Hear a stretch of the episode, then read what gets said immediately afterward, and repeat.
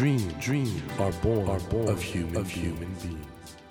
Human beings, human beings grow, grow with, dreams. with dreams. That, that is dream, is dream heart. When you touch when you that, touch warm that vibration, vibration, a new dream, a new dream will be born, born of you, of you. Dream, dream heart, heart. ドリームハート政教新聞がお送りします皆さんこんばんは森健一郎です今週も未来につながる話を伺っていきたいと思います、えー今日もですね番組にお寄せいただいたメッセージをご紹介しますね。福島県のラジオネーム猫大好きさんから29歳女性の方です。私は今仕事が楽しくて一生懸命働くことに生きがいややりがいを感じています。しかし周りは結婚したり出産したり焦りや寂しさを感じ始めました。それでもやはり仕事が好きで夢中になれる大切な時間なので頑張ろうと思います。焦りや寂しさを感じるとき皆さんはどう乗り越えていますか？ということなんですけどもうーんわかりますよね。仕事充実してんだけどでもねなんかあ私の生き方これでいいのかなって思うことありますよね。まさにそれは自分に対する質問だと思うんですけれども今夜お迎えしたお客様は先週に引き続き質問経営研究所代表で質問家の松田美弘さんなんです、えー松田さんはですねカウンセリングそしてコーチングの理論をベースに自分自身への問いかけまた相手への問いかけなど日々問いかけるプロセスを集約し独自のメソッド魔法の質問を開発されてその活動は今日本だけではなく世界でも注目を集めてるんですよね。でそんな松田さんのエッセンを集めた本ビジネスで一番大切な質問がこのほど日経 BP 社より発売されているんですけれども先週はですね質問家松田美弘さんが誕生するまでのお話そして質問の大切さなどについて伺ったんですけども今週は質問体質。これ面白い言葉ですよね。質問を受けたら自分で答えられるということ。質問体質になるためには普段どのようなことを意識すればよいのか。そして自分の質問力はどうしたらレベルがアップするのか。効果的な質問を引き出すにはどんなテクニックが必要なのか。このようなですね明日からでもすぐに始められる魔法の質問のメソッドについて詳しく伺っていきます。こんばんは。こんばんは。よろしくお願いします。今週もよろしくお願いします。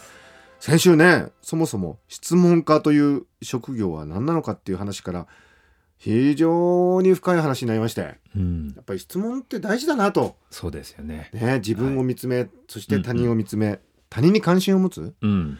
これやっぱり社会にとってすごく大事なことだなってで最後に日本へ質問するとしたらって伺ったらうん。100年後どんな国社会になっていたいですかって、うん。まさに大事ですね。そうですね。でリスナーの方もああじゃあ質問力を上げたいなみたいなことを考えてらっしゃると思うんですけど、質問する力ってどうやったら上げられるんですかね、まあ質問の仕方のスキルやメソッドっていうのはあるんですけれども、うん。その前に最も大切なことがあって質問する力とは自分と対話する力でうん自分の答えを導く力なんですけれども要は自分のと対話をする力イコール質問力なんですね。うんなので人に質問する前に自分に質問し答えることが質問力が身につくことにつながっていくんですよ。いわゆる自問自答をするとあそうですそうです。うんで自分に質問した時に質問体質になってないと答えが出ない、うんうんうん、でも質問体質になり始めていくと質問に慣れていると答えがどんどんどんどん出始めてくるんですけれどもなのでまずはいい質問を自分自身に投げかけて答えられるようになるがまずは質問力を身につけるための第一歩ですね。あの松田さんもじゃああれですか自問自答ってのはかなりやられる問自答の日々ですね。あ日々なんですよはい。でいよいよはい。その自問自答でトレーニングしてなんかね、はいシャドーボクシングみたいなもんで自分の上司とか得意先に質問投げかけようかなってはい。いう時、これでも最初やっぱりなかなかそうです。難しいですよね。じゃあちょっと質問の種類っていうのをおお伝えしたいと思うんですけどもどはい。質問にはいろんな種類があって、はい。まず一つは疑問っていう種類があるんです。疑問っていうのはわからないことを聞くこと。はいはい。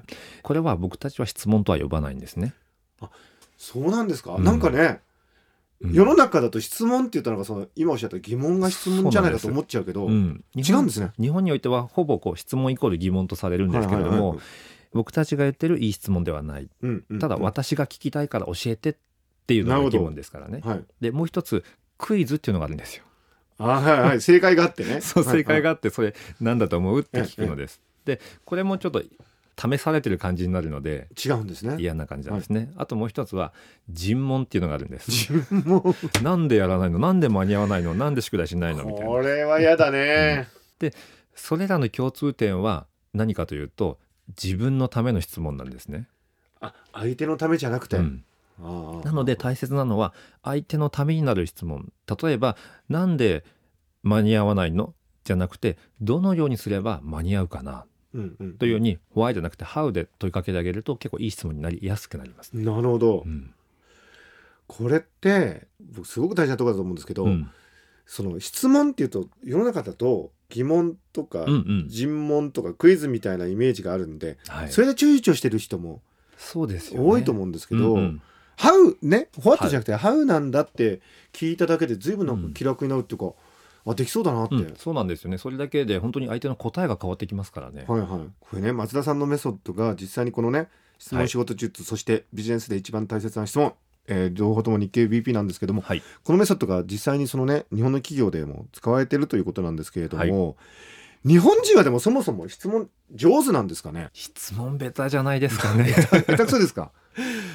これはもう僕の個人的な思いですけども、テストに答えるとか子供の頃とかね、うんうんうん。そういったことはすごくたくさんあると思うんですけれども、正解が決まってないものに答えるっていうものがあまりないんじゃないかなあとないかもね、うん。どうしてもだから質問っていうとうん。世間だと正解があるテストをやってるみたいなイメージになっちゃうんだけど、うんうんうん。そのイメージだと質問上手にはなれないってことですそうねなんですよ。なるほど。ただそれに慣れてくると、うん。例えば僕が学校などに授業に質問の授業に行ったりするんですけれどはい。はい。も今日はどんな答えでもいいんだからね正解だからねって説明するんですけども最初の方は子どもたちがその答えを書いた後に「で正解は?」って聞くんですね。はいはいはいはいはいいや正解は全部正解なんだよってうんうんうん23回繰り返すともう30分もしたらですねどんな答えでもいいんだってどんどんね書き始める答え始めるんですねだからこれもね多分ね最初は少しチャレンジが必要かもしれないんですがすぐ慣れると思います。これ実際にね松田さん今おっしゃったようにあのボランティアで全国の学校そして海外の学校まで海外の学校も行ってますね。に通ってるってことで、子供たちにその魔法の質問の授業っていうこと活動されてるってことなんですがはい。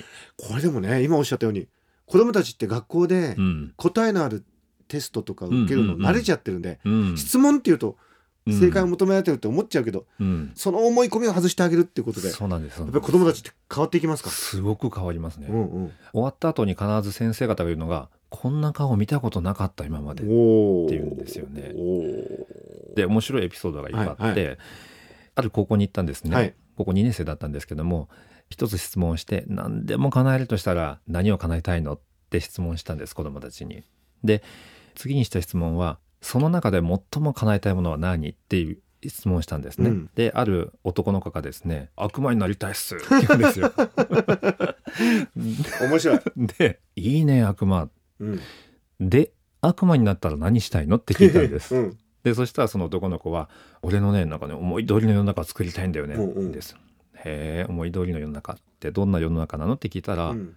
平等っす」って言うんですよ。いい悪魔だ、うん、いい悪魔ですよ。でその彼も自分の中で矛盾を感じたらしくて、うん悪魔で平等な悪魔っているんですかね先生。みたいな感じで。でもそれすごくいいよねってなってえ次にした質問はじゃあどのようにすれば平等な世の中を作れるんだろうねっていうのを一緒に考えるんですね。うんううん。ん、なのでさっきまで「俺悪魔になりたいんだよ」って周りに言ってたのがどのようにすれば平等な世の中を作れるのって一生懸命考えてる子に変わってへ「ー。質問いいっすね先生」ってね言ってたんですけどもいいね。その男の子もいいですけど。面白い、うん。松田さんも本当素敵だし、まさに魔法の質問です魔法ねの質問。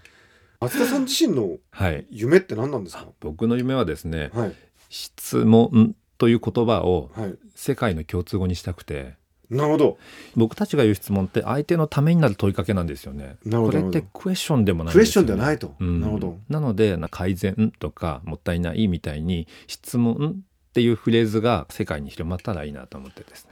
おもてなしだけじゃないということですね。そうですね。質問も、うんうん。そうなったら素敵ですね、うん。日本の言葉ってやっぱり独特のニュアンスありますし、うん。改善というのはもうね企業の現場で本当によく使われてる言葉ですけども、うん。それと同じくらいね。質問というのがはい。いろんな国で。アメリカでもねヨーロッパでも、アジアでもどこでも使われる言葉になったら、ビッグなドリームですね。そうですね。いやでもはい。松田さんだったらできるような気がします。おぜひ。そんな気になってきましたええ。質問を世界の共通語にしましょう。してください。ね。ぜひ。はいやりたいと思います、ねえそんな夢を持っている松田さんなんですけれども。さてラジオネーム猫大好きさん。福島県29歳女性なんですけども。ちょっとね悩んでらっしゃるってことで、うん。まあ、仕事楽しくて生きがい感じてるんだけど。でも周りはね結婚したり出産したりして、うん。あ私大丈夫かなって焦りや寂しさを感じ始めたんで、うんうんうん。仕事好きなんだけどなんとなく寂しい焦ってる。どうしたらいいんだろうっていう。これ分かりますよねこの気持ちはね。そうですね。気になっちゃいますよね。うん。おそらくだから周りが結婚出産ってことで女性として今の生き方でいいのかなみたいな悩みかなとも思うんですけど、うんうんうんうん。僕はですねこの方に質問するとしたら、まあ、アドバイスだけどいつも質問しかしないんですけど、ええ。質問するとしたら今どんな感情が欲しいですか？おーこれはサッカーでいうとキラーパスみたいな。そしてその次の質問ははい。その感情を手に入れるために今できることは何ですか？もう今のでシュート決まりましたね。キラーパスでセンター行ってシュート。はあいい質問するな確かにだからあれですよね。猫大好きさんは仕事が楽しく一生懸命やって生きがい感じてるんだけどなんか足りないんだね感情がね、うんそうなんです。感情が足りないんですよその感情って何なんだろうってうんことだね、うんはあ。でもそれがうん。例えば満たされるためにうは、んうん。一つの方法として結婚とか出産もあるのかもしれないんだけど、はい。それだけではないかもしれないってことだよね。そうなんですそうなんです。だから出来事があってその先に感情が普通あるんですけれども、はい。得たい感情を見つけてそのために何ができるかなもしくはその感情を得るために明日仕事で何ができるかなって考えてみると同じ一日がもう素晴らしい一日に変化していくんですよね。猫大好きさんどうですか？確かにだから満たされるってのはその感情の問題だし、うん僕あの女性ね猫大好きさんもそうですけど社会でバリバリ活躍してるっていうこれすごくいいと思うんですけど、うん、そんな中で無理しちゃいけない感じしますよね。あ無理しちゃよくないですね。ねう、んあれですかあの松田さんがそのバリバリデザインの仕事しててはい。この仕事お金もらわなくてもやれるのかなってうんうん。質問したのって何歳の時ですか、二十七か八ですね。あってことはね猫大好きさんと、ねほぼ同じぐらいですよね、うんうん。猫大好きさんもちょっとそういう質問する時期なのかもしれないですね働いて五六七年など。で仕事充実してるんだけあど、そうですよね。私の人生これでいいのかしらみたいな、うんうんうん。ちょうどだからそういう意味で言うといい質問をご自身にされてるということ。そうですね。であのぜひ質問家としてお伺いしたいのはあのいい質問するじゃないですか。この方も質問されてるんですよね。そう自然と。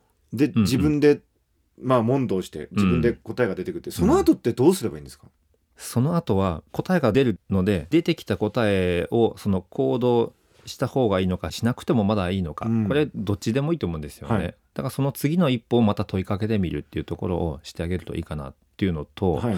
あともし僕のこのメソッド質問のこう考え方の中では、はい。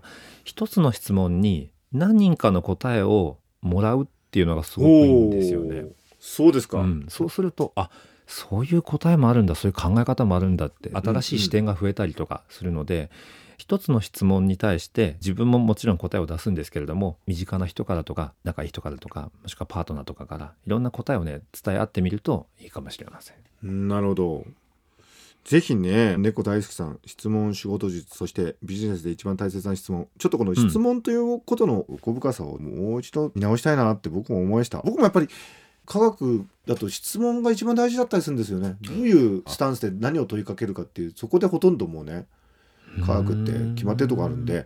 でもなんか確かにおっしゃる通り我々小学校の頃から質問はもう決まってて答え見つけろよみたいな答え早く見つけられるのが優等生みたいな、そういうふうに育ってきてるからそうですよね。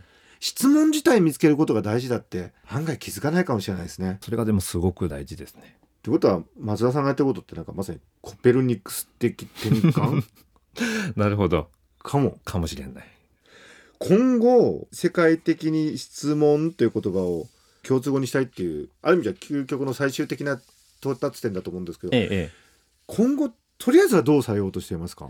とりあえずは今僕はほとんど日本語でしかまだ質問作ってないので、はい。い、ろんな国にその質問を翻訳して、はい。えーまずはその国の子どもたちとかそこに住んでる人たちから1個の質問を10カ国語とかにしてそれで集めてみたらどんな答えが集まるんだろうっていうのをいいですねいいですね、まあ、実際にとネットを通じてやっていきたいなと思いますね。あーそこからいろんなこと見えてくるでしょうね、うん見えてくると思いますね。で我々日本人の豊かさもそこから見えるだろうし、うんうんちょっと課題も見えてくるだろうし、うん。うんそれいいじゃないですか。はい、ぜひやりたいと思います。ねそういう展開を楽しみにしてます、はい。松田さんどうも今日はありがとうございました、はい、ありがとうございます。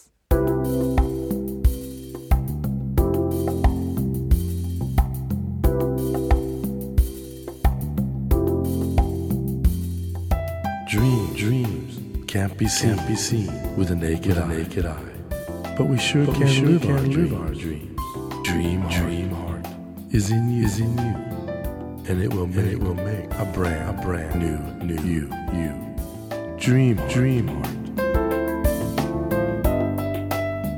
ドリームハート今夜お迎えしたお客様は先週に引き続き質問経営研究所代表で質問家の松田美弘さんでした質問という言葉をね国際的な共通語にしたいっていう松田さんの夢大変大きくって広がりがあって豊かな感じしましたね。